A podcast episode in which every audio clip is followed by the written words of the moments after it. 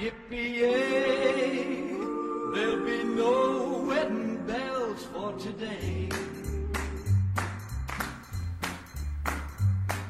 Bem-vindos a mais um eventual ocultismo. E estamos aqui hoje para falar de historinhas. Vejam só. Era uma vez um episódio de podcast.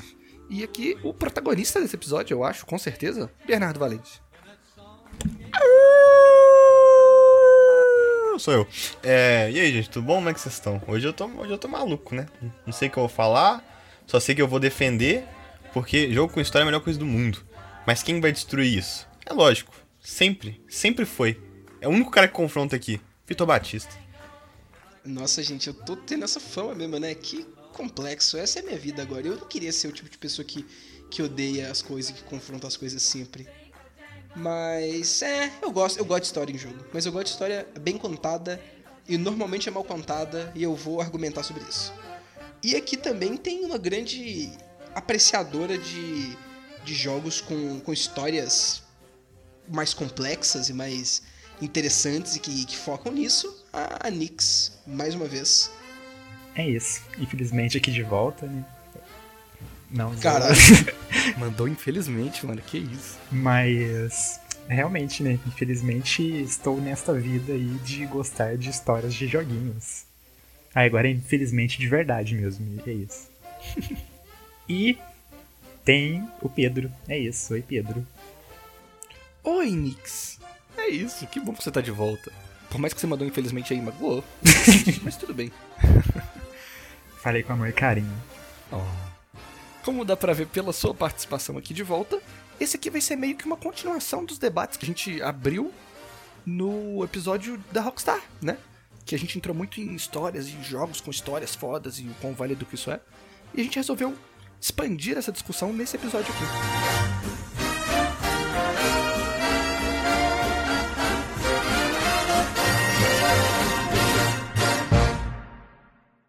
Por onde vocês querem começar?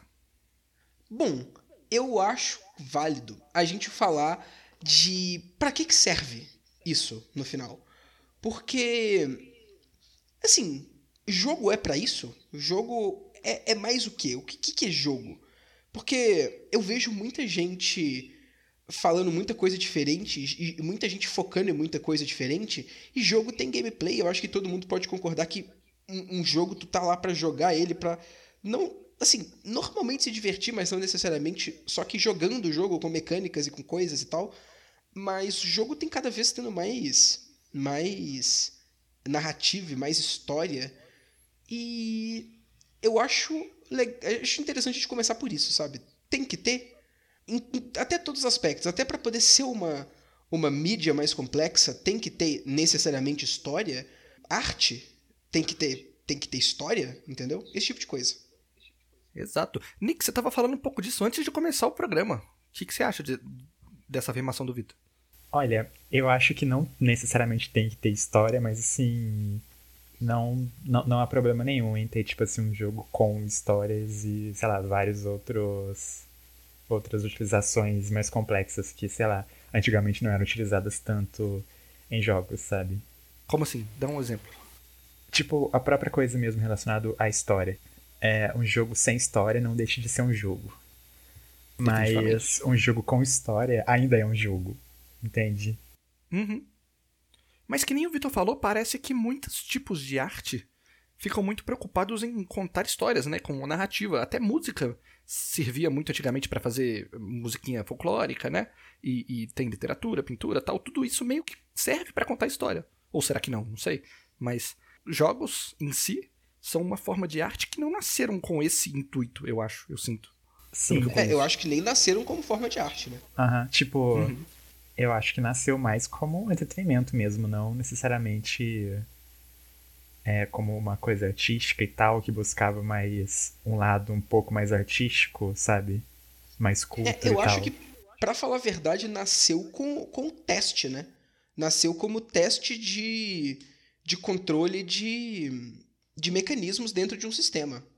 Aí tinha até aqueles, aqueles bagulho que os caras faziam, tipo, pra testar a inteligência de macaco, que eles ficavam mexendo um, um cursorzinho, tipo um bagulhinho para dentro de umas bolinhas e tal. E aí depois que viram a, a, o potencial disso para para entretenimento e aí, fiz, aí começou jogos e videogame e tudo mais e aí esses jogos e videogame começaram a ter personagens né porque é muito mais atrativo e é muito mais interessante você controlar alguma coisa com mais contexto e com mais informação e com mais motivo do que você controlar e assumir o controle de alguma coisa que ela só tá lá jogada, assim, né?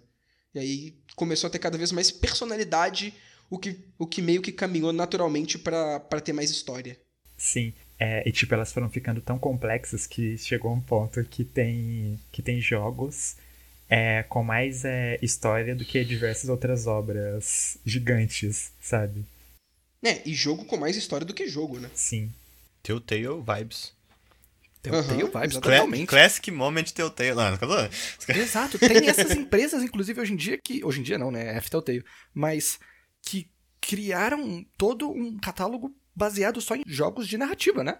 Tipo a Telltale, Uhum. ou então até aquela que faz o Heavy Rain lá e o Beyond Two Souls, que eu não lembro. o Sim, nome eu agora. esqueci o nome também. Mas Uhum. é, é isso mesmo. Tá de parabéns. Ah, Só historinha, né, mano? Quase não é jogo. Tem gente que fala que até que não é jogo aquilo. e eu adoro, joguei todos esses jogos. Uhum. Walk Simulator com história, só isso. Na moral. É, eu não suporto não, sinceramente, não gosto, não consigo Eu também gostar. não sou muito fã. Porque eu acho que pra mim e pro Vitor, a gente. Deixa eu ver como é que eu explico isso de uma maneira que não fique ofensiva. Ih, lá vem É, a gente gosta mais do aspecto gameplay do, do jogo, né, Vitor? Não, mas agora eu quero saber, qual era a explicação ofensiva? A gente gosta de jogo que joga, pô. A gente não quer jogo pra ficar vendo historinha. A gente quer Sim, jogo sim. pra jogar. Sim, não, mas aí que tá. Eu gosto mais de jogo pra jogar do que jogo pra ver historinha, mas eu gosto de história, eu só não gosto do jeito que história normalmente é abordado em jogos, sabe? Sim. E eu acho que eu acho que esse pode ser um foco bom desse podcast. Eu acho que isso é algo que é bem válido a gente discutir e falar aqui. Que o, qual é o, o meio, né? Qual que é a forma, qual que é o método de se contar a história, e não a história de verdade. Eu acho que isso, por causa de videogame, é mais importante. Totalmente. Mas aqui, Bernardo, e você? Nessa, nessa introdução, assim, nesse primeiro estágio da nossa conversa, o que, que você tem a nos dizer sobre histórias em videogame? Ah, eu acho que assim, é a, pra mim é uma das partes mais importantes, assim, sabe? Porque é aquilo que o Victor disse de, tipo, é mais fácil você vender e se identificar com o personagem, e aí a partir disso você ter uma lore do personagem, você ter isso e aquilo, sei lá, fica tudo mais real no envolvimento do jogo, você tem sentimentos e eu acho que torna o jogo mais. Assim, funciona mais comigo o jogo, tá ligado? Entendi. independente de como vai ser a gameplay. E aí entra também esse fator que eu gosto bastante desses jogos que são mais filmezinho do que qualquer coisa, porque sei lá, é tipo o esse One to Down de terror, esse Rev Rain que você falou também, tá ligado? Detroit, que são jogos assim que eu é como quando eu tava vendo, assistindo o filme, que eu falava assim, não, mano, que porra, os caras estão fazendo tudo errado. Se, se eu tivesse fazendo, eu ia fazer desse jeito. Aí nesses jogos, assim, que são filmes interativos, eu, eu posso fazer do meu jeito, tá ligado? Assim, né? De Sim. acordo com as opções que eu tenho. Mas mesmo assim, é um leque de coisas que eu posso fazer. né? Eu acho muito maneiro. Total. Esse apelo real existe e dá pra ver isso tanto naquele filme que a Netflix fez, o filme barra jogo que a Netflix fez, do Black Black Mirror, né? Mirror. O Bandersnatch. Isso. Que o apelo dele inteiro é isso. Tipo, é uma- um filme que você pode tomar as decisões, olha só. As pessoas gostam disso. As pessoas gostam. As pessoas de fato gostam. Sim, vende pra caralho. Telltale fez muito sucesso. Vamos discutir mais isso. Ah, e, e eu acho, eu acho que, que esses jogos mais narrativos também, estilo, estilo a Quantic Dream e até o Telltale faziam, é... Eu acho que eles são jogos, jogos bastante inclusivos e eles são muito fáceis de você é, se importar com eles justamente por conta dessa parte relacionada à história e a gameplay é mais simples, sabe? Então, tipo, eu acho que isso é um dos fatores bem importantes pra esse sucesso que eles fazem. E tem uma coisa que eu acho, assim, impressionante, né? Que por mais que não tenha uma complexidade na gameplay, isso é muito bom pra algumas pessoas. É... Tipo, quando eu namorava, minha namorada não sabia jogar e não conseguia jogar de jeito nenhum, nada. Mas é, Life is Strange foi um jogo que ela, assim, ela se apaixonou por videogame por conta disso. Sim, pois é, tá falou, são caralho, que foda. Então, é uma coisa legal pra até introduzir e mostrar pra uma pessoa que não tem noção nenhuma, aprender os comandos básicos de só andar pra frente, ou fazer isso decisões, e até tentar depois ver outras coisas e também pra pessoa que realmente só não consegue jogar mesmo. Porque tem essa opção ainda. Sim. Pessoas que simplesmente só não conseguem jogar e ficam tipo, pô, não queria jogar o jogo, mas sei lá, não tem essa destreza desbloqueada ainda aqui. Ah, é- Sim, concordo. Aham. Sim, total. Mas vocês não acham que esse tipo de jogo que é só um filmão, que você toma as decisões e faz um mínimo de gameplay, não pode ficar um pouco chato, talvez um pouco monótono? Olha, eu acho que, tipo, é. Particularmente eu gosto bastante até desses jogos. Mas normalmente eu gosto mais pela questão é narrativa mesmo, pela questão de, igual o Victor falou, jogo, jogo de mecânica e tal. É, eu acho eu acho válido, tipo, a gente cansar um pouco, tanto que são jogos que normalmente eu não costumo jogar mais de uma vez, jogos muito fechados assim, é pra dizer que eu gosto bastante de jogo de, de história assim. É, igual esses que o Bernardo e eu, a gente falou antes, mais, é, mais fáceis pra jogar, que tem, tem um foco muito em narrativa. É, normalmente são jogos que eu jogo só uma vez, mais por essa coisa de ah, tem uma história legal e tal, e eu quero saber essa história. Mas é, não é uma coisa que eu fique com muita vontade de ficar rejogando, sabe? Sim, eu concordo e eu acho que assim, quando o jogo se dispõe a, tipo, só ser a narrativa mesmo, igual esses jogos, eu, eu só joguei mais de uma vez porque eu platinei todos eles, porque são muito fáceis de con- conseguir platina, tá ligado? Só por conta disso mesmo. Mas é, é, um- é uma jogada só e nunca mais, realmente, tá Sim. ligado? E, e, e é saber apelar na narrativa. Porque se fosse uma história simples, né, não ia te atrair tanto. Eu- acho que é um dos problemas pra mim nos jogos da Telltale, tipo Game of Thrones, The Walking Dead, que começam legais e aí vai passando os episódios começa a ser um negócio ah, realmente só andar e a história tô nem aí e tal. Agora o Detroit, por exemplo, é um jogo completamente apelativo. Você sempre quer continuar jogando pra saber onde vai parar, tá ligado? Heavy Rain é super isso também e Beyond Two Souls é mais. É, pois é, o que incentiva mesmo a gente continuar esses jogos é só essa parte narrativa. Então, respondendo a sua pergunta, Pedro, eu acho que depende da história que o jogo tá contando, sabe? Entendo, entendo. E aqui, isso que você falou, Bernardo, de ah, você joga uma vez só, acho que, não sei se foi o Bernardo Fenix, mas você falou, ah, eu jogo uma vez só e, e, e depois para, não tem muito incentivo pra continuar. Não que isso seja um problema, né?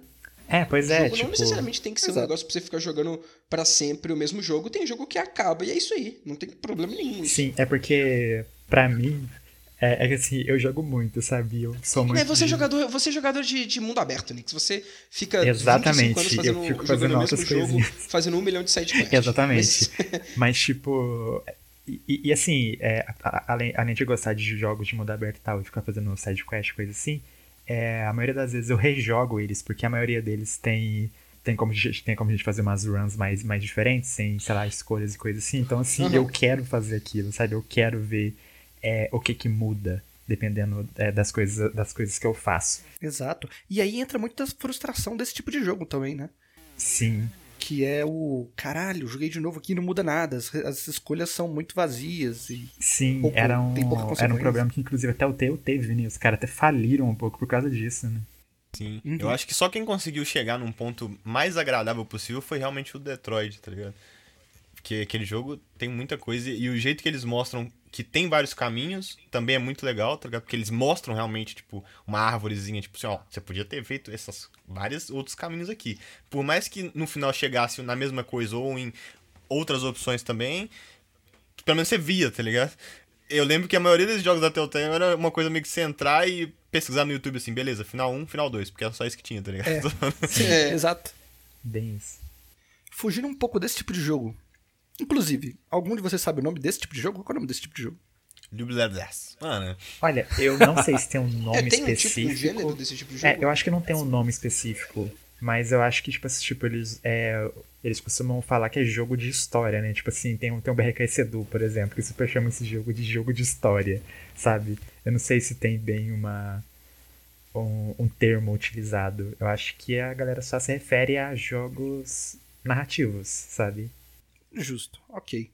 Então, fugindo um pouco desses jogos narrativos, mas nem tanto assim, um tipo de jogo que me agrada bastante é, são jogos adventure. Que são aqueles jogos da LucasArts ou da Double Fine, tipo Grim faz, com... The faz isso comigo. Você jogou pra É mim. muito isso bom, aqui. Bernardo! Isso é minha muito vida. Isso é minha Sim, vida. e- Porra. E vê se concorda comigo. Também são jogos muito narrativos, que nem esses da Telltale. Com- mano, completamente. Grim Fandango pra mim é a melhor coisa narrativa do mundo, tá ligado? Exato. Só que nesses jogos, sempre, tipo, a todo momento vai ter um puzzlezinho ou um bagulho de lógica impossível pra você fazer. Tipo, pega essa esse pedaço de barro aqui, leva lá pro Monte Everest e congela ele por dois segundos que vai progredindo a história. É sempre uns bagulho absurdo, assim. Esses jogos, pra mim, eles são a, a- Não só a evolução, mas é como se fosse, tipo assim.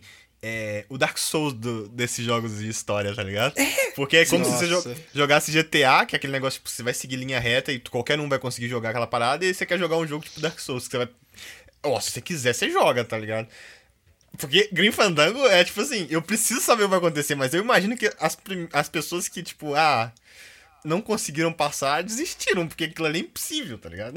É impossível. E o fato de ter esses puzzles a todo momento e eles serem muito desafiadores a ponto de fugir completamente da lógica normal, me deixa cativado, entendeu? Eu fico pensando, caralho, o que, que eu tenho que fazer aqui agora? E esse esse processo me mantém cativado. Se fosse só pela história, eu não sei se eu ia gostar tanto.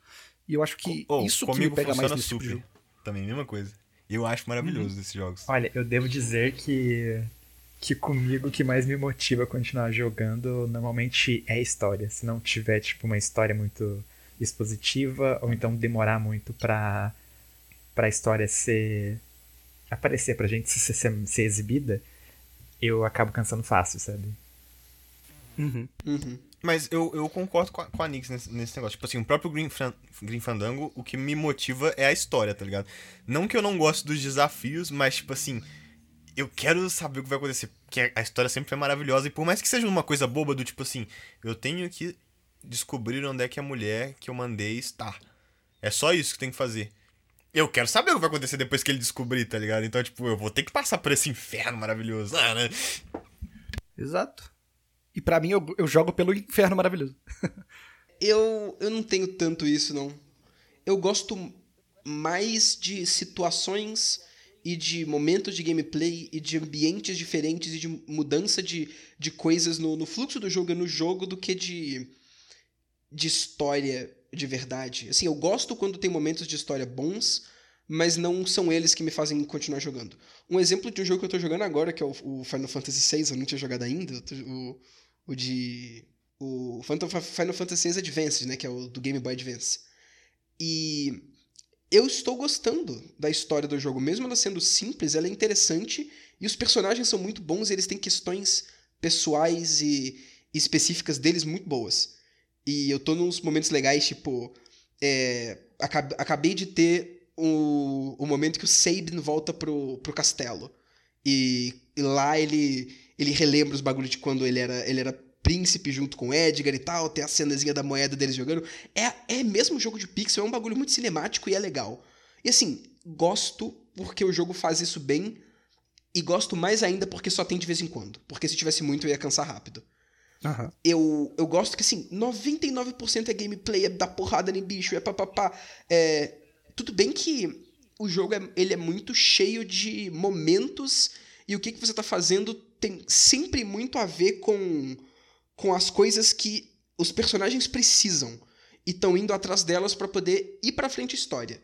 Isso eu acho legal. A história tá sempre indo pra frente o tempo todo, só que a maior parte do tempo você tá jogando e fazendo outras coisas e, e esses momentos chegam de vez em quando. E eu tô jogando porque eu tá me divertindo e porque eu quero continuar progredindo com aqueles personagens e tal. E eu, eu não tô jogando pra. pela história, só que a história vem mais como uma recompensa e normalmente quando ela vem ela tá sendo bem-vinda. Isso eu, tô- eu gosto mais, sabe? Prefiro isso, prefiro assim. Mesmo sendo um Final Fantasy, né? Que as pessoas costumam falar que é um jogo muito narrativo também. Final Fantasy é muito valorizado pela sua história sempre. É mesmo? Assim, eu nunca joguei nenhum outro Final Fantasy e eu não sabia. Mas assim, eu acho que o Final Fantasy não é tipo. Eu acho que o Final Fantasy não é tanto pela história do jogo em si, mas mais pela história do, do mundo do jogo, né? E dos personagens, sempre. Ok, justo. O Cloud é um. Porra, o Cloud é um fenômeno aí. E a galera. Tem gente que conhece o Cloud e não sabe de que jogo que ele é. Uhum. É verdade. É, eu acho que, a his- tipo, os personagens em relação dos bonecos da tua party é um, um dos bagulhos mais emblemáticos de Final Fantasy, né? Uhum. E por mais que tenha muita essa diferença narrativa e gameplay, você acha que eles conversam bem o suficiente, assim, você se se diverte com o jogo. sim, me divirto com o jogo e acho que eles conversam bem. E eu gosto desse estilo, sinceramente. Não é algo que um interfere demais. Assim, não é que um interfere demais no outro, é que um não não se sobressai tanto ao outro a ponto de um deles ficar excluído, sabe? Os dois são importantes e talvez até igualmente importantes. Uhum. E eu não costumo jogar muito jogo desse estilo, pra falar a verdade. É um jogo muito mais narrativo até do que os do que alguns jogos que eu que eu costumo jogar, não sempre, mas muitas das vezes. E, e é isso que eu queria falar, na verdade, eu acho que bora entrar mais fundo nesse assunto mesmo, que quando a gente tá falando de histórias em jogos, qual, assim, as primeiras coisas que a gente mesmo pensou e que a gente tá falando nesse podcast são jogos narrativos, jogos que são mais cinemáticos com algumas decisões, e eu acho isso meio triste, na verdade, pra falar a verdade. Porque a gente já logo associa história em jogo com cutscene e com contação de história mais clássica, ou como é feita no cinema, ou como é feita em livros. E, pô, cadê o jeito de contar história próprio de videogame, né? Ah, eu acho isso, que, é- bom. isso que, que eu acho maneiro. Eu acho que é esse ponto que é a minha maior crítica ao jeito que histórias são contadas em jogos. E eu acho que é nesse ponto que a gente devia focar aqui. Porque tem muito jogo que tem história, e tem muita história, só que é um jeito que só dá pra ser contado através de videogame. E isso eu acho. Eu acho Método de mais Dark Souls. de. Ah, né? Também, Bom, sim, Dark. Souls é um exemplo muito bom, com certeza. Mas nós temos muitos outros exemplos, sabe? Jogos de mistério e, e de investigação e que você vai encontrando a história e ela não tá sendo só contada quando você. Tipo, você ah, descobriu um puzzle e aí mais uma parte da história foi revelada pra mim. Não. O puzzle é a história, você vai encontrando ela aos poucos. Tipo o Outer Wilds mesmo. Excelente o jeito que a história é contada. Ahn, jogos que a história, ela, assim, ela tá muito acompanhada do gameplay e, e é muito intrínseca às coisas que, que você tá fazendo e as coisas que você tá fazendo meio que vão sendo respondidas pelo, pelo, pela história e, a- e a- e o gameplay não para pra história ser contada. Tipo Portal, sabe? Que é um, um robô conversando com você enquanto você joga o tempo todo. E a história é assim. Isso é, um- é, um- é uma história muito própria de videogame que não daria pra você fazer muito em outras mídias, sabe? Sim. Eu acho que esse tipo de coisa tem que ser mais valorizada. Jogos que conseguem contar a história com gameplay ou com elementos que simplesmente só dá pra você ter em jogo, sabe? Exato. Aquele momento do Portal 1 que você sai das salas branquinhas, bonitinhas e vai pro backstage das fases, aquilo é irreplicável em qualquer outra mídia, eu acho. Sim, exatamente. É maravilhoso. Com certeza. Ou pega, pega até um jogo tipo Undertale, que pega mecânicas de videogames e o jeito que você joga o jogo e, e- e meio que vira isso, coloca como se fosse um espelho, vira pra você e fala, olha aqui, você tá jogando desse jeito e você tá fazendo as coisas desse jeito porque é assim que é feito num videogame? Não, isso aqui vão ter consequências aqui e o jeito que você joga e interage com os inimigos e, e tudo mais vão ter consequências de verdade, principalmente psicológicas e talvez até em você, jogador, sabe? Aham. E aí, o combate conta história pra caramba, e as mecânicas do jogo contam história pra caramba, sabe? Isso eu acho muito foda. Mas sabe o que, que eu acho que é a parada? É aquilo Ah. que engloba a vida, né? Não é, né? É. Na moral, é meio que um. Não é, não é um choro de perdedor chegar e falar, tipo assim, pô, por que, que não é valorizado isso e aquilo? Mas, tipo assim, é um choro em vão porque é simplesmente mainstream, né? Então, tipo, que vende. né, Não necessariamente o que vende não é isso, tá ligado? Mas, tipo, a- as grandes, o topo e o que é divulgado geralmente não tá nisso, né? Tá pra agradar o que eles acham que tem que ser agradado. Então acaba que não tira o mérito nenhum de jogos como Portal ou esses jogos puzzles da vida que eu acho incríveis e maravilhosos, tá ligado? E o jeito que conta pra mim são muito mais fodas do que um jeito que um qualquer jogo da Rockstar conta uma história, tá ligado? Mas infelizmente, né? eles não são muito divulgados a parada, tá ligado? E acaba que não pega tanta gente, mesmo quando eles são divulgados também. Sim, porque a gente já falou disso no, no próprio podcast sobre os jogos da Rockstar. Existe essa tendência muito de. É uma contradição, é uma contradição que eu vejo em, em muitos aspectos de videogame. Que, como é uma mídia bem recente, até, e ainda mais assim, se for considerado como arte, é mais recente ainda, então não tem muito consenso ainda. Existem críticos de videogames e críticos bons de videogames, mas é, ape- a- a- apesar disso, é, a indústria ainda não é tão moldada pela crítica e ainda não existe tanta, tanto consenso e tanta conversa sobre as coisas. Então acaba que grande parte dos elementos da mídia são muito baseadas em outras mídias que já são muito mais bem fundadas, tipo o próprio cinema. E é- isso é, é, muito, é muito estranho, na verdade. Sim. Porque é uma coisa que me frustra muito. Eu acho que tu vai concordar bastante comigo, Pedro. Quando uma pessoa. Uma pessoa normal, assim, normalmente quando, quando tem aqueles, aqueles argumentozinhos, aquelas discussõezinhas de videogame como arte. Muita gente, assim, gente que eu digo, pessoas gamer padrão, pra mostrar que tal jogo é arte, ou mostrar o quão impactantes são videogames é, e o quão fodas eles podem ser, normalmente ele vai pegar cenas de cutscene de momentos incríveis da história de jogos que tem gráfico mais realista possível. Exato, sabe? vai pegar jogo da Naughty Dog pra falar, sim. jogo da Naughty Dog, próprio jogo da, da Rockstar mesmo também, jogos desse estilo. E, e tu vai pra. Sempre tem aqueles vídeos. Aqueles vídeos do YouTube. Não sei se o YouTube recomendou aqueles vídeos pra vocês. Eu odeio quando. Eu não consigo tancar esses vídeos, não. De tipo. É, aqueles. O título é tipo. Ah, é só um videogame. Aí você clica e é só, tipo, um tanto de cenas fodas com música emocionante de God of War e de e de jogos da Rockstar, e jogos da Naughty Dog e, e de Uncharted, uns bagulho assim, e mostrando, olha, o quão épico e quão cinemático pode ser videogame.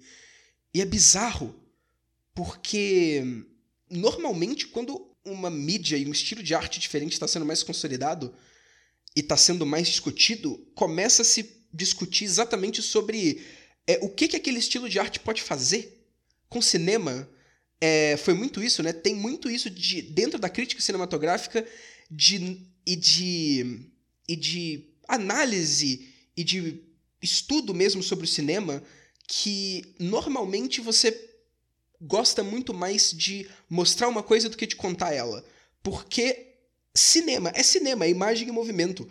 O aquela mídia e aquele estilo de arte foi feito para isso. Você é, mostrar uma coisa no cinema é melhor porque é o, o, o estilo de arte que a mídia foi feito para fazer, sabe? E não é um livro, não vai ficar bom, muito bom você colocar tanto diálogo expositivo num filme quanto em, em algum outro lugar, tipo no teatro, que tem monólogos do personagem olhando. E aí tem essas características próximas de cada arte.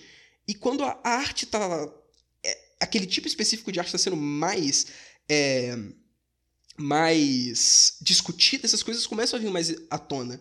Tipo no próprio. no, no, no início do, do século XX, com o cinema, como aconteceu em, é, com o Manifesto dos Kinok, sabe?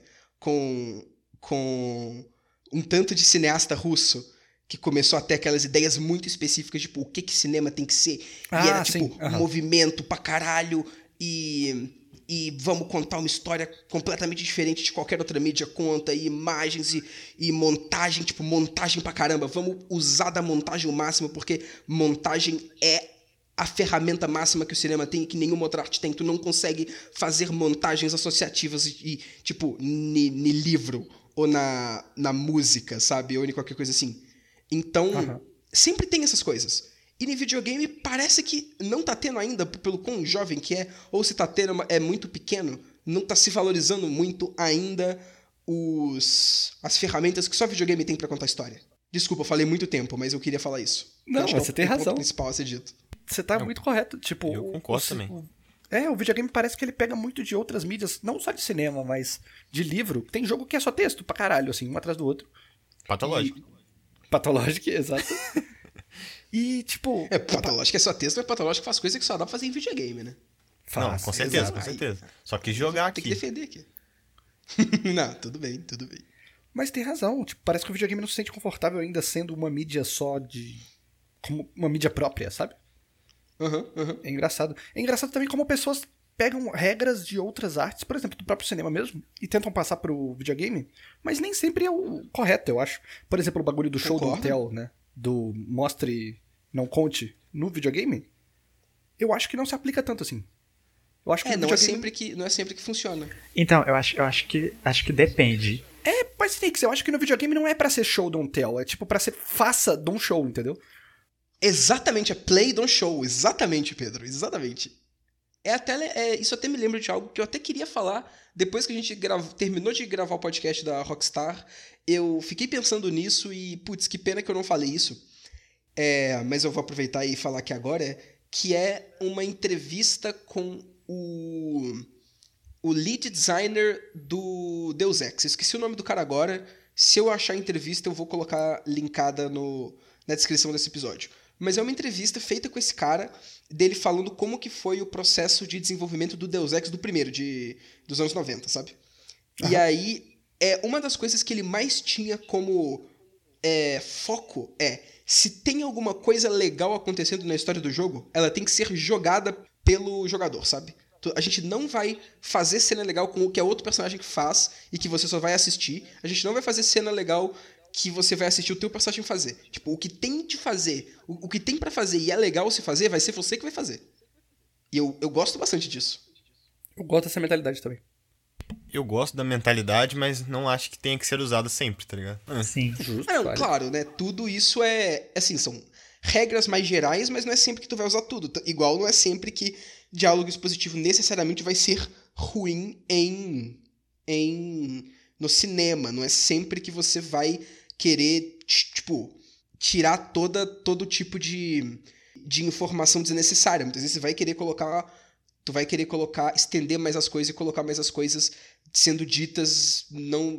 Entendeu? Tipo, Existem exceções, existem casos diferentes, mas eu acho interessante a gente, a gente estipular algumas coisas assim, sabe?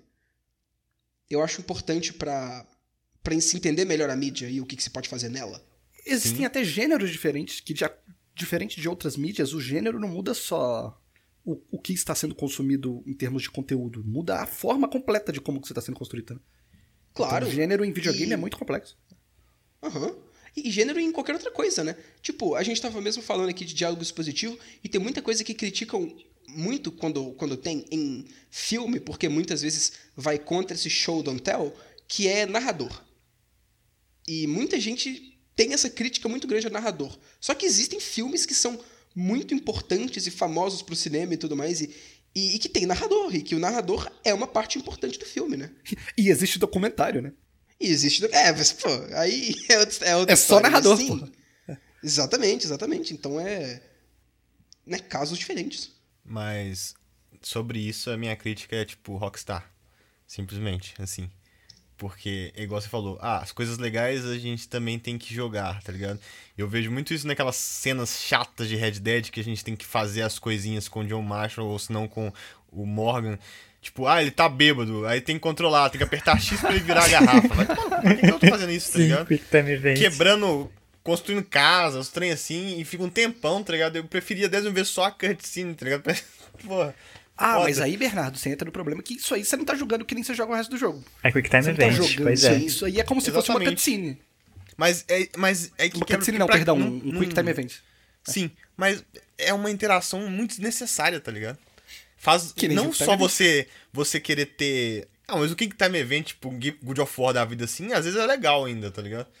Tem razão. É. Agora, tipo, nessa situação, além de você não ter prazer em curtir a cena, porque você tem que fazer aquelas coisas, perde a- o, o contato, você fica tipo assim, nossa, que saco, passa logo essa porra, tá ligado? Você podia estar lá, tipo assim, legal, cara, fazendo isso, e tal. Não, você tá lá, tipo, inferno. É, eu acho que, tipo, é, eu acho que isso daí obriga o jogador a, a jogar, sabe?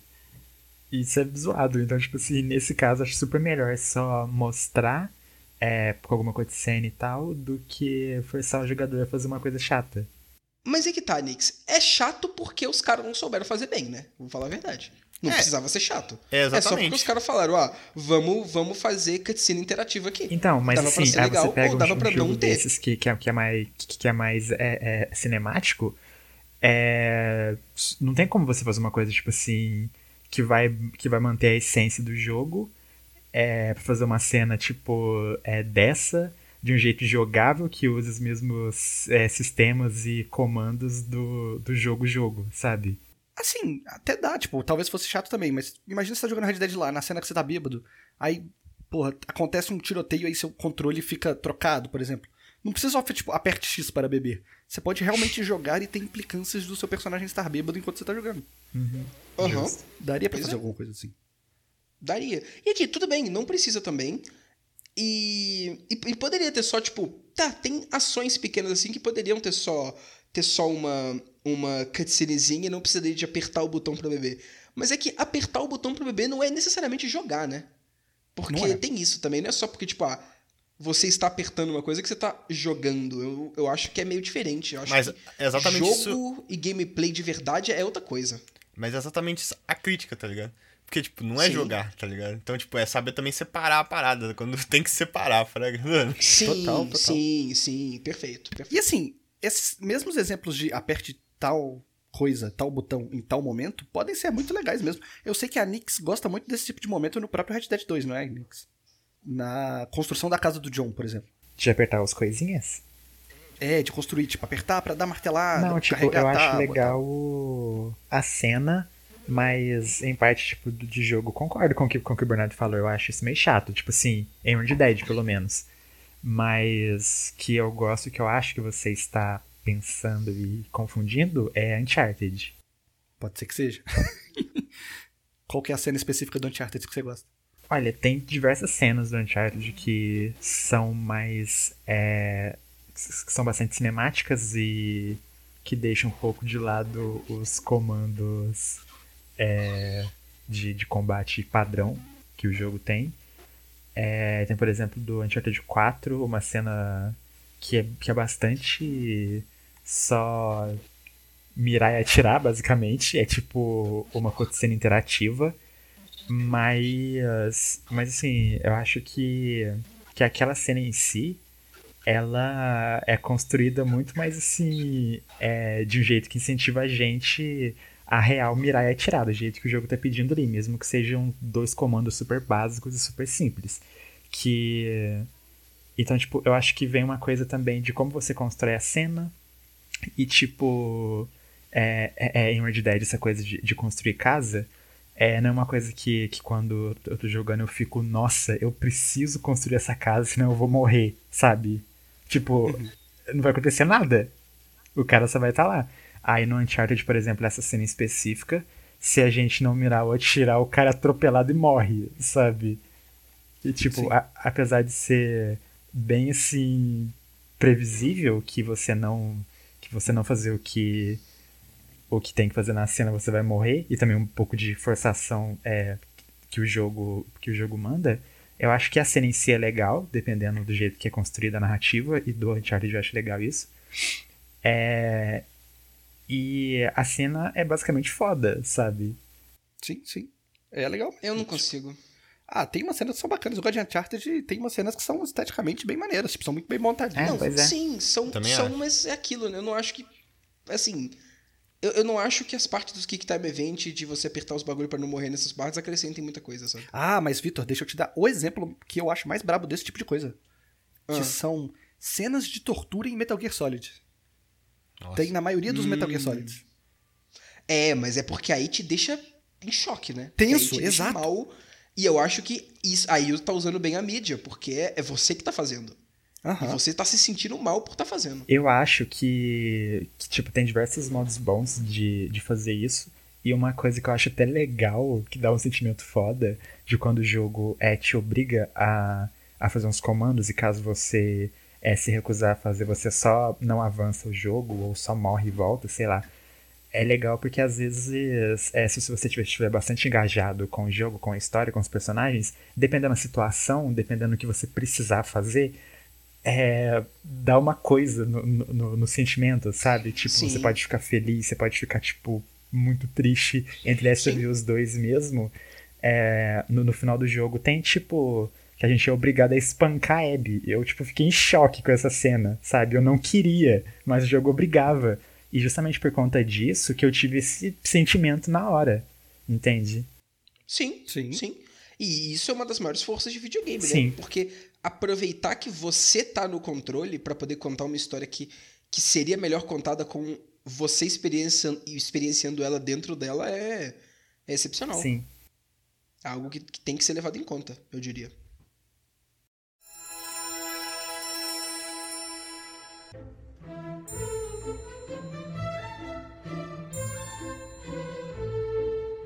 Mas aqui, algo que a gente tem que falar, que acho que não dá pra deixar de falar, é que um aspecto muito grande da história de videogame é lore, né? Não. né, em to- em- na maioria das mídias eu acho que não tem essa presença tão grande igual tem em videogame. Porque em um filme, em um livro, em outras coisas, do jeito que é feito em videogame, na intensidade que é feito em videogame, é, nessas outras mídias cortaria muito, né? Quebraria muito o ritmo. Enquanto em jogo você pode colocar muito opcional na descrição de itens ou como coletáveis que você pega e vai pegando, aqueles áudiozinhos e tudo mais.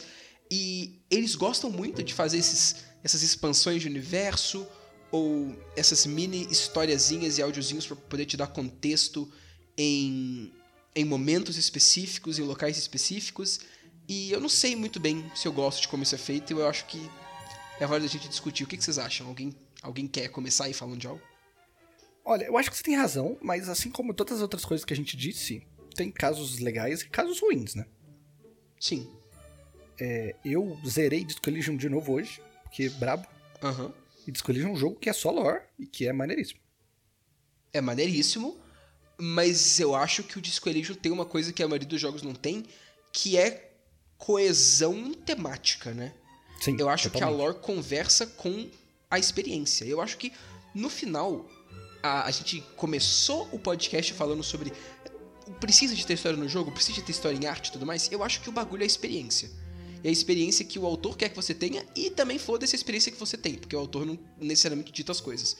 Então a experiência é a parte mais importante. E, passar uma experiência a partir de uma história é mais fácil É o jeito mais é fácil. mais. É o jeito mais fácil, porque você está se conectando com outros seres humanos ou outras pessoas que têm emoções e, e você consegue passar experiências muito mais claramente com isso. Só que não precisa ser assim. E eu acho que a experiência no geral de um jogo, mesmo se o jogo não tem uma história mais convencional, ela pode ser passada. E eu acho que isso, isso é uma das coisas mais difíceis que um jogo, um jogo poderia fazer, mas é muito foda quando consegue fazer. E aí eu, eu a gente pode até falar disso depois. Mas a lore do Disco Elysium, ela contribui imensamente pra experiência do jogo, que assim, pra mim não é só na história. Apesar da história do Disco Elysium ser fantástica, a experiência esses temas, esses sentimentos e essa discussão que ele levanta e que ele evoca e que tá permeado em tudo que é Disco Elysium. E é a mesma coisa que eu acho do Pathologic, é, Bernardo. Eu não acho que a quantidade de texto no Pathologic é um problema, porque não é só isso que tá lá e porque aquilo contribui, o texto contribui da mesma forma que a gameplay contribui. E tem muita gameplay em Pathologic afinal, tanto é que, pô, tu tem que saber jogar e tem que ser bom, senão você é um, um merda e morre e se fode todo.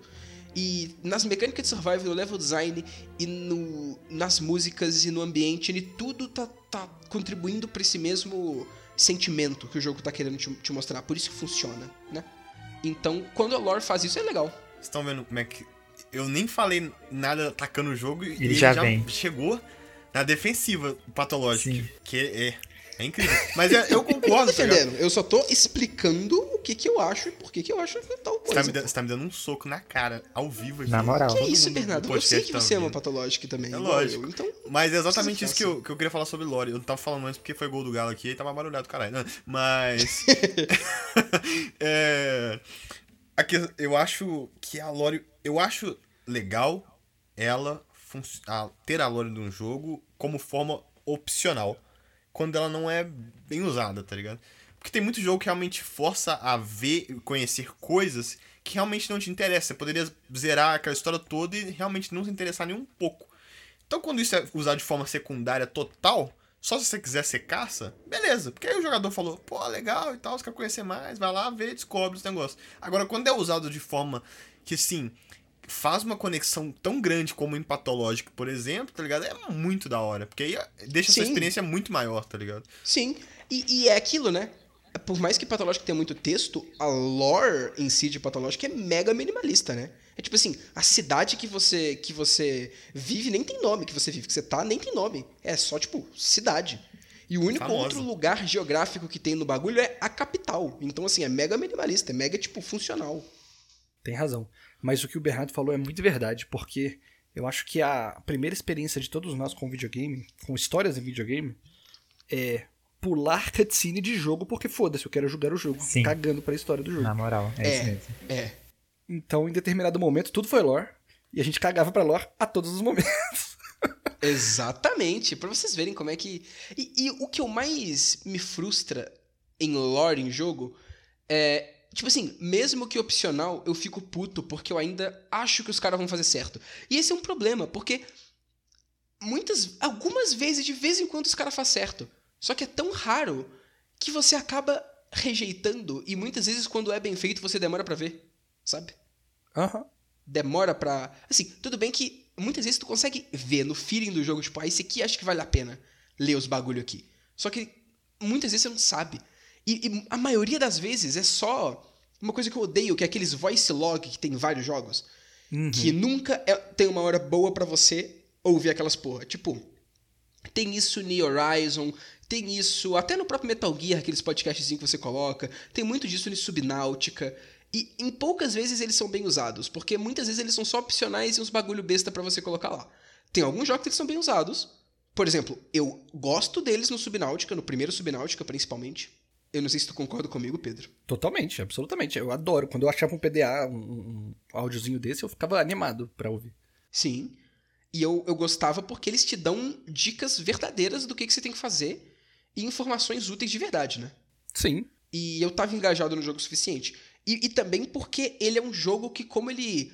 Ele é um jogo muito, entre aspas, repetitivo, ele tem um ciclo de gameplay muito claro, que é pegar recurso os- é, explorar e pegar recurso que você precisa pra voltar pra sua base pra poder craftar coisa, pra poder pegar mais recurso. E é isso. Ele não tem momentos muito tipo, pá, esse momento aqui vai acontecer essa coisa louca aqui, eventos específicos que tem na maioria dos jogos. Então não corre risco de você é, tá num momento ruim pra poder ouvir os, os PJzinhos, sabe? Não é igual, por exemplo, no próprio Metal Gear ou no Horizon, que eu dei, a- dei o exemplo, que muitas vezes você pega pra poder ouvir, aí você sai andando pra poder ouvir, e aí, tipo, você chega numa cena que é- tem uma cutscene, aí corta o bagulho no meio e tu não consegue ouvir a porra do bagulho inteiro, e muitas vezes quando tu tá ouvindo é só inútil. É, tudo bem que os do Metal Gear, a maioria deles é muito legal, mesmo sendo inútil em questões práticas no jogo, Sim. É agrega divertido. muito aos personagens e à história. Aham. É, ouvir toda aquela saga do Miller querendo abrir uma hamburgueria é incrível, simplesmente. Exato. E a história inteira do Metal Gear Peace Walker é nesses audiozinhos também, e é a melhor parte Sim. do jogo. Exatamente, então algumas coisas valem a pena. Só que em muitas é só gente falando os bagulhinho meio foda-se, sabe? Tipo, e quebra muito o ritmo da gameplay. Tu tem que ficar paradinho ouvindo, sabe? Porque só tem naquele lugar. Em Doom, isso é uma das partes que eu menos gosto em Doom. Que algumas vezes você encontra desses bagulho, e aí algumas pessoas, tipo, cientista falando sobre os demônios ou sobre o próprio Doom Slayer e tudo mais. E aí tu, tipo, tu tá querendo ir pra frente e ouvir as músicas maneiras e matar os bichos, mas aí, não. Vamos ficar paradinho aqui, agachadinho, ouvindo esse negócio. Muito chato, muito mal empregado. É muito engraçado isso do Doom, porque ele contradiz. Ele contradiz o próprio Doom, né? Porque o começo. Você não jogou o Doom 1, eu acho, o Doom 2018. Não joguei. O Não começo do, do, do Doom 2018 é você num laboratório, aí você acorda, mata uns demônios, sobe um elevador e começa um PDA desse, tipo, numa cutscene. Um cara falando, cientistazinho, falando, nossa, os demônios aqui em Marte e tal, portão pro inferno, caralho. Aí o Doom Slayer pega o cara, quebra a tela, dá um. Tipo, recarrega a escopeta dele e sai matando bicho, tá ligado? Ele tá cagando pra lore dos caras, ele só quer matar. É perfeito. É, eu, É. eu não joguei o de 2016, já só joguei o Eternal. Uhum. Mas é isso daí, tá vendo? E aí os caras vão lá e contradizem isso depois pra poder botar historinha. E é uma historinha desnecessária. Eu parei pra ouvir todos os bagulhos do Doom e eu digo, não vale a pena ouvir os bagulhos do Doom. Não vale a pena de É verdade. muito triste, exato. E, e parece que esse, esse tipo de coisa, principalmente nesses jogos maiores, parece que tem que ser feito, né? Eu, eu não. Sei lá, parece que as pessoas pedem isso, as pessoas querem isso, querem discutir lore, querem falar de lore e tudo mais, então parece quase uma obrigação ter esse tipo de coisa. Eu acho estranhíssimo, sinceramente. É, sobre isso que, que- Sobre isso que você tinha falado, Vitor, tipo assim, essa, essa coisa de criação de lore é, que, que sempre é utilizado e tal, que as empresas sempre colocam e as pessoas meio que pedem por isso, é que a lore meio que cria fanbase. É, tem gente que gosta e que vai fundo nisso, né? Sim. Tem. E, e tem umas que, que movimenta mesmo. Tipo, é, a Blizzard é muito boa em fazer isso, né? Porque grande parte da, da, dessa dinâmica que existe dentro de WoW. Tem Warcraft 3 também, Warcraft 3 não, tipo os outros Warcrafts, mas eles têm ahn, diálogos e uma história que, que, que tem um pouco mais de, de, de, de coesão e de estrutura. Mas o WoW é só tipo MMORPG, é diálogo pra caramba, e 90% do diálogo é coisa completamente inútil que vai buscar vai buscar matar tantos bichos e me entrega aqui pra eu poder fazer uma comida pra um cara. E mesmo assim os caras vão atrás, e os caras ficam tryhard pra poder, num, num bagulho que não tem quase nada, encontrar os lore, encontrar as coisas e, e, e, e ver o que, que vai acontecer em seguida. E mesmo o jogo que na maior parte do tempo não tá focando nisso, porque o MMORPG é um jogo online, ele ainda tem esse foco grande na lore, as pessoas acompanham e sabem, lendo coisas no site, vendo as, as cinematics e, e, e jogando eventos, esse tipo de coisa. E a lore tem uma história e tem uma progressão e deixa as pessoas engajadas por causa da parte de aliança, de ordem, papapá, e, e, e da guerra, e dos inimigos maiores que surgem eventualmente, que sempre tem, né? Primeiro Garrosh, depois Sylvana, depois a Legião, é sempre, sempre. Assim, não nessa ordem, mas vocês entenderam. Mas sempre tem um bagulho maior que chega, né? Foda. Total. Mas, é. E isso engaja muito a comunidade. É impressionante. E eu jogava o WoW e, e, assim, nessa época eu vou falar pra você que eu até me importava um pouco, mas depois eu fui cada vez parando mais de me importar. Sim. E é aquele negócio que engaja e, tipo, não funciona. é, tem que estar já no. É igual eu falo, o negócio do Doom, tá ligado? Por que, que a gente vai colocar essas porra aí, tá ligado? É. Porque além de entrar um pouco no mainstreaming, agrada esse público, tá ligado? E, e gera mais conteúdo e mais falação. Que é tipo aquele clássico de tipo assim, o cara escreve um livro, ele cita um personagem nesse livro, e aí do nada o povo fica falando, caralho, caralho, caralho. Aí se o povo não inventa a história desse livro, o autor vai lá e lança um livro separado pra falar sobre essa parada. Só que, tipo, no videogame é muito mais difícil você fazer isso, tá ligado? Então é melhor, mais fácil você já englobar tudo junto ali e, e é isso, fraga. Total. Eu ia te perguntar isso agora, Bernardo. Por que, que você acha que é parte do mainstream de videogame colocar não só lore, como esse tanto de textinho e bilhete e PDA e e-mail para ler? Porque isso não é legal, velho. Eu não conheço ninguém que gosta de fazer isso. Por que que isso faz tanto parte do. Por que, que você acha que isso faz Isso tanto é parte do mainstream? estranhíssimo, né? Aham. Isso é estranho. isso. Mas eu acho que aumenta a vida útil, nem que seja por poucas pessoas, tá ligado? Simples assim. O, jogo ganha coisinhas que podem ser adicionadas ou ganha só tipo assim, ah, mas vocês jogaram, mas tem mais 20 horas aí de coisinhas que vocês não estão ligados, tá ligado? Simplesmente o cara falando, porra, meu jogo tem uma estante inteira de páginas de diálogo que ninguém vai nunca ler, porque é chatice. É, Exatamente. livro em Skyrim, vai se foder livro. Livro em Skyrim. Exatamente. Que eu não entendo isso, os caras escrever livro foi em jogo. Você... Tipo assim, ninguém pega nenhum livro que não seja os que dá poder ou alguma coisa do tipo, tá ligado? Sim, exatamente. livro que upa skills. Tirando isso, ninguém liga. Mas aumenta a lore da parada, tá ligado? E, né, é lógico que se o povo se interessar por um assunto específico, eu acho que é muito a questão de, tipo assim, igual na opção do livro, se o cara lança e vê que um monte de gente tá gostando de um assunto específico, ele pode. É, é mais simples, vamos dizer assim, ele criar a lore depois e postar aquilo. Agora no videogame é uma coisa meio que tipo assim, vamos fazer. Porque uma- se a gente acertar nenhuma, tá ligado? Vai, atra- vai deixar o povo mais no hype ainda que tudo, fraga. Não dá pra você fazer um outro jogo só pra falar sobre aquilo, tá ligado? Exato. Uhum. Mas eu particularmente acho palhaçada. Eu concordo. E tem outra coisa também, né? Que eu acho que isso tá no mainstream, não porque isso é o mainstream das pessoas, mas é porque jogos mainstream têm essa checklist de coisas que tem que ter pra poder apelar pra o máximo de gente possível. Sim. E isso daí é uma coisa muito fácil de você colocar, que vai agradar um público específico, que provavelmente vai ficar fã do jogo, porque sempre tem algum maluco pra poder achar qualquer coisa a melhor coisa da vida dele. Então, tem alguém que vai olhar pra, pra história de qualquer jogo e vai, caramba, lore incrível, história incrível, vou passar horas pra poder fazer duas mil páginas de wiki falando sobre todo mundo que existe nesse jogo aqui. E assim, vai apelar pra esses caras, vai criar um engajamento e vai criar uma, uma parte da comunidade que vai gostar disso e vai ficar discutindo essas bagulho no Reddit, por exemplo, e não vai causar muito malefício em nenhuma outra parte das pessoas que vão provavelmente gostar daquele jogo, porque as pessoas que não vão gostar não vão criticar ativamente, igual a gente tá fazendo, vão só ignorar. Exatamente. Isso é um negócio até le- legal que aconteceu comigo no, no jogo do gato, tá ligado? Que, O tipo, famoso. O famoso jogo do gato. Que, tipo, ele tem a história base e ele foca na história base. E assim, por mais que tenha momentos mundo aberto nele, tem pouquíssimas coisas pra se fazer que são literalmente, tipo, ah, acho colecionáveis, tá ligado?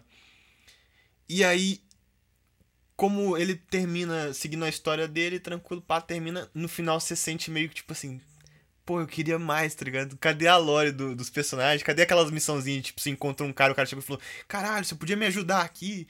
Uns trem assim, e aí você fica, caramba, tá ligado? Mas com certeza se o jogo fosse qualquer coisa ou menos atrativo, pra mim estaria ótimo não ter isso, sabe? Então é, é engraçado como é que tem vários casos e vários casos, né? Totalmente. Pois é. E também tem um caso que. Eu não sei vocês, mas a, a maior parte de lore no jogo é o- algo que me parece muito deixado em secundário. E aí eu acho que é até um problema. Porque o meu problema não é com lore, é com lore super expositiva e que tá lá pelos motivos errados, mas quando ela é bem feita e serve para propósito, tipo de Squilligion eu gosto. Então se tivessem mais lores que, assim, que colocassem partes da história que são importantes e que são evocativas e que me fazem querer explorar e, e gostar das coisas, eu não me importaria. Só que a maior parte das vezes é ou super exposição me perde muito fácil, ou genérico e. E, e, e para você ter alguma coisa a mais, tá muito tá muito em textinho, muito em coisinha e tudo mais, e eu não quero perder todo esse tempo fazendo isso, sabe? Eu acho que é. Os caras perdem muito a mão, sabe? E o pior é que eu acho que é difícil. Isso é que eu acho mais foda. É difícil você fazer bem. Você fazer algo que, que tá naquele meio termo, que é útil e que ao mesmo tempo não tá atrapalhando o fluxo de, de gameplay e tá sendo útil pra história e pra experiência, que eu acho que é o mais importante. É, sobre o que o Victor tinha falado de colocar, tipo, lore é, interessante, que faça sentido com o jogo, que seja útil e tal. Tem um problema que costuma acontecer muito, é, é mu- muito também, normalmente mais pra franquias, que, que eles utilizam tanto lore é, massiva, e, e são, assim, assim, diversas pe- pessoas, diversas pessoas trabalhando, diversos títulos que a franquia lança, e que eventualmente tem vários é, furos, sabe? Diversas coisas meio, meio controversas que em algum jogo fala uma coisa e quando chega no outro, é, as pessoas que fizeram aquele jogo é, meio, meio que não, não levaram em consideração essa lore absurda que tinha no jogo anterior e meio que recontaram uma outra coisa, sabe? Total, é verdade. E eu acho que isso é bem ruim pra, pro, pro tipo universo. Assim, eu gosto bastante de, de lore, mas eu acho isso um saco quando isso acontece. É, e tipo. Meio que, meio que perde super a, a importância, sabe? Parece que a lore é só uma coisa mutável e, e não era pra ser, sabe? Mas quando esses furos são, são tão frequentes, parece que ela só é mutável e tudo que fala em qualquer coisa, em, em qualquer jogo, foda-se, eles podem falar diferente no próximo jogo, entende?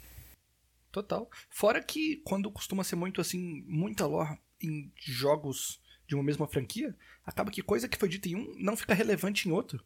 Então, tipo, se no jogo 1 tem uma, uma mega corporação que é mega importante, aí chega no jogo 2 e aparece outra mega corporação que é mega importante, aí você fica, cara, só não usaram a primeira do primeiro jogo, tá ligado? Sim, pois é.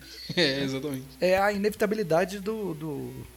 Qualquer franquia muito longeva, assim. Aposto que em Assassin's Creed deve ter muito dessa porra. Tem, tem super. E, tipo, é por isso que eu sempre falo que eu meio que amo e odeio Assassin's Creed, sabe? Porque, tipo assim, eu normalmente gosto bastante é, dos jogos, mas, mas sempre que eu, vou- que eu vou. é, que eu olho de uma perspectiva mais geral, mais, tipo, do universo de, de Assassin's Creed, eu vejo muito furo.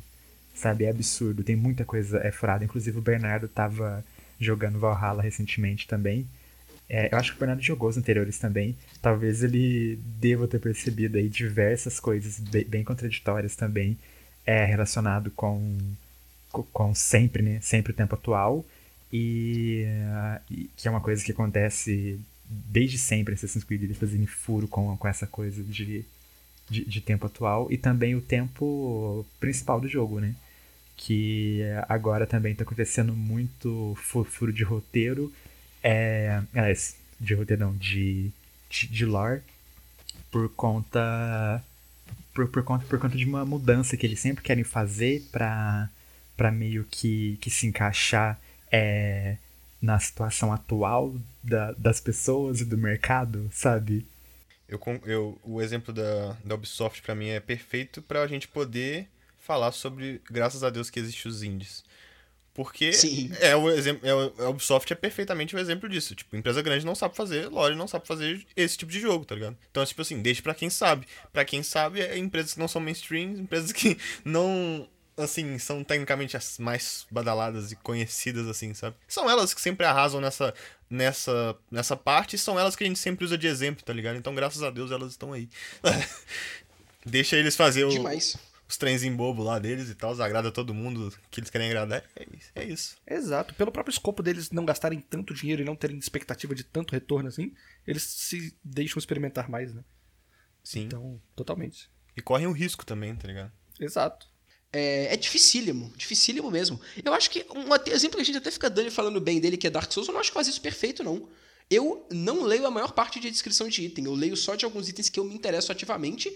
E aí vai pra outra coisa também. Eu não me importo com a maior parte da loja de Dark Souls. Eu acho que eu já falei isso, eu nunca vi um vídeo do Vatvidia sobre Dark Souls. E eu tô perfeitamente feliz com a minha interpretação e com o meu feeling que eu sinto que as coisas significam. Pra mim, eu não, eu não preciso saber. Não preciso saber nada. Pra mim, eu tô sentindo que aquilo ali é aquilo ali, foda-se, é aquilo ali. Entendeu? Entendi. Então, a experiência pra mim Dark Souls vai muito além, muito mais do que a história que tá escrita, que é canônica. Pra mim não importa, sabe?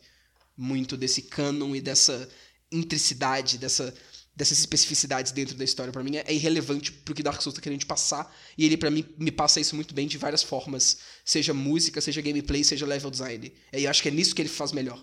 É nisso que, que tá o que eu mais gosto na parte da história de Dark Souls e não na parte escrita em descrição de item. Sim. E eu acho que isso que as pessoas podem tirar, assim, se tiver alguém estudando é, level design aí, querendo ser desenvolvedor de jogos, busque outras maneiras de passar a experiência do seu jogo além de, de palavras, além, né, além do roteiro, além de historinha de texto. Porque dá pra contar Exatamente. história de diversas maneiras, mano. Dá pra contar história pelo level design, dá pra contar história pelo design dos personagens, pela música, que nem você disse. Então, seja Uhum. criativo.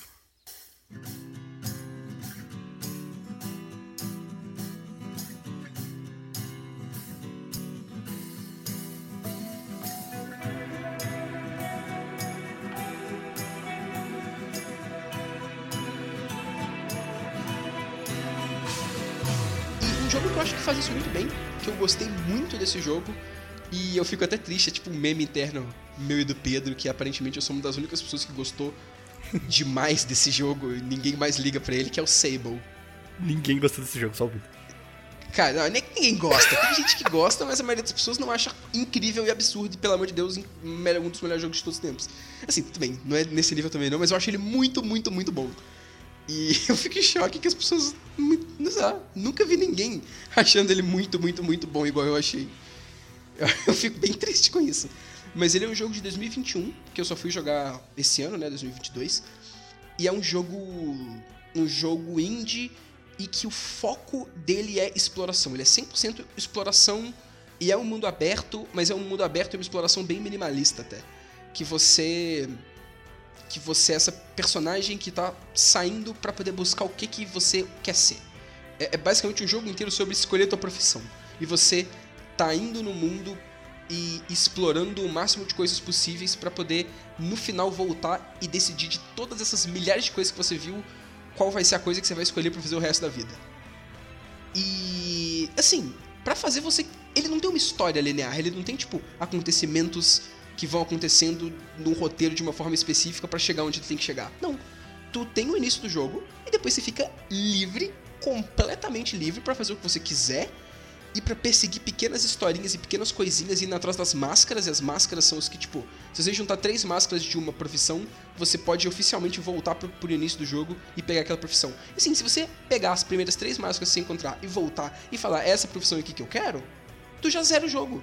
Só que ele faz tão bem essa parte da história e de, até da lore, sem ter uma narrativa, uma narrativa padrão, uma narrativa de sequencial de uma história convencional, que eu literalmente platinei o jogo. Eu fui atrás de todas as máscaras e peguei todas elas porque eu queria ter o máximo de opção possível, eu queria testar tudo que eu podia testar antes de voltar e fazer a minha escolha. De tão engajado que eu fiquei, de tão bem que o jogo faz isso, sabe?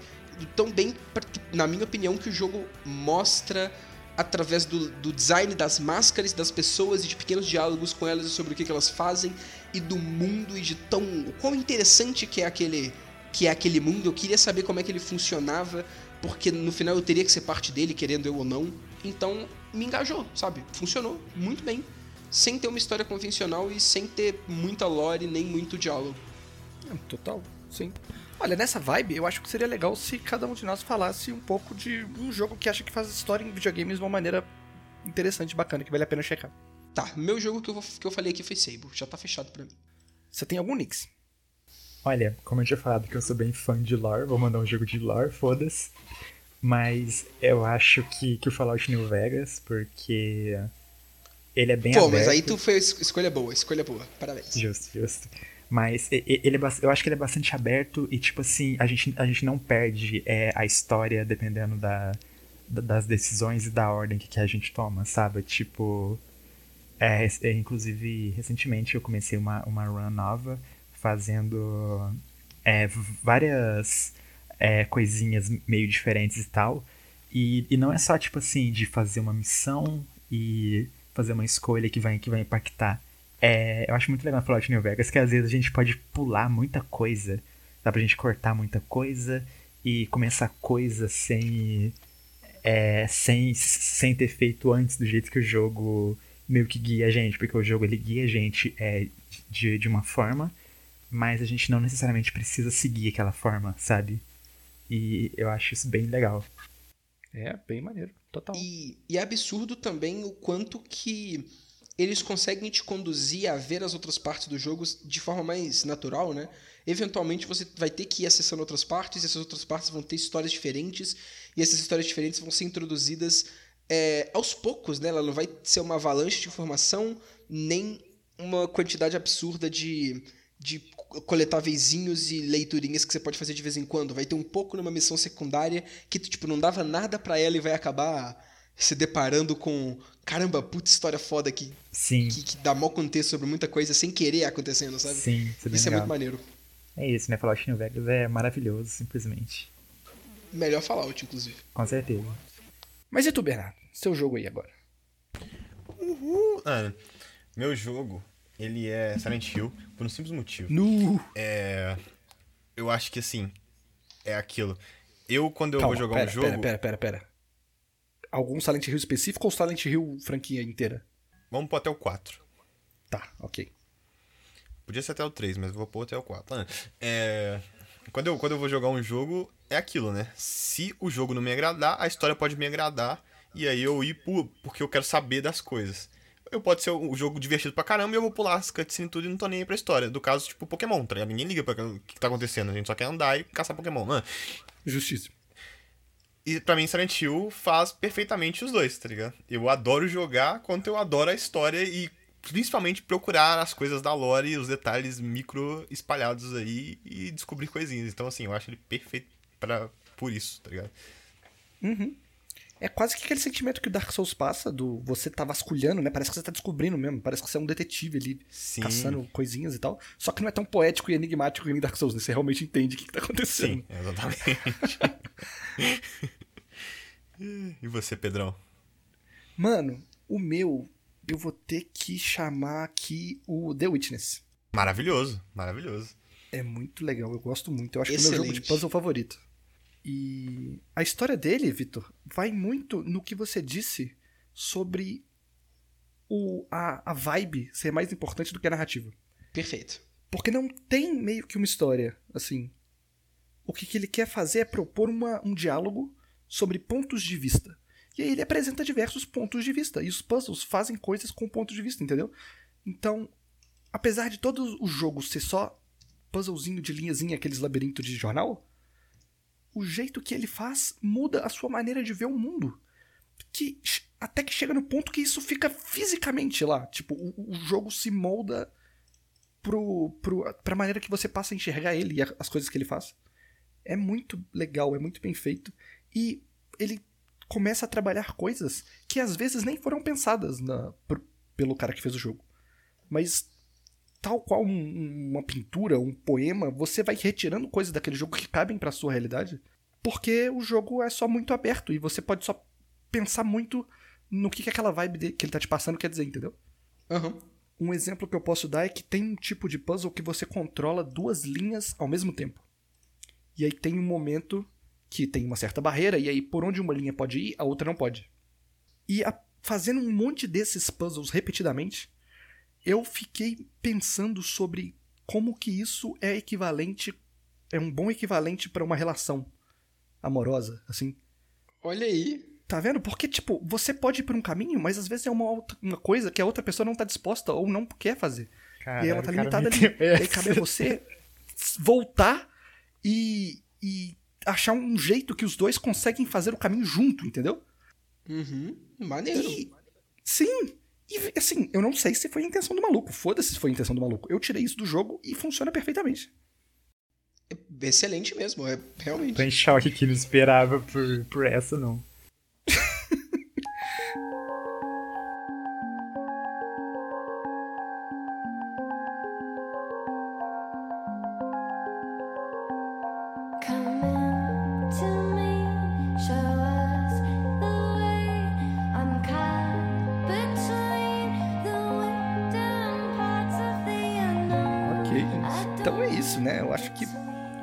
Coisa que vocês querem falar sobre narrativas em jogos? Acho que não. Bernardo? Acho, talvez? acho que o Vitor tinha que fazer um jogo focado em narrativa. Nossa, ia ser incrível. Que isso, Vitor, a gente devia fazer um jogo de lore, só lore. Só lore. Exato. O jogo vai Narrativa, ter um tipo, minuto. zero expositiva, só tipo texto e, sei lá, livro vendido separadamente pra, pra entender. E é isso. Não, mas se você fizer, Vitor, vai ser bom. Vai ser do jeito que você gosta.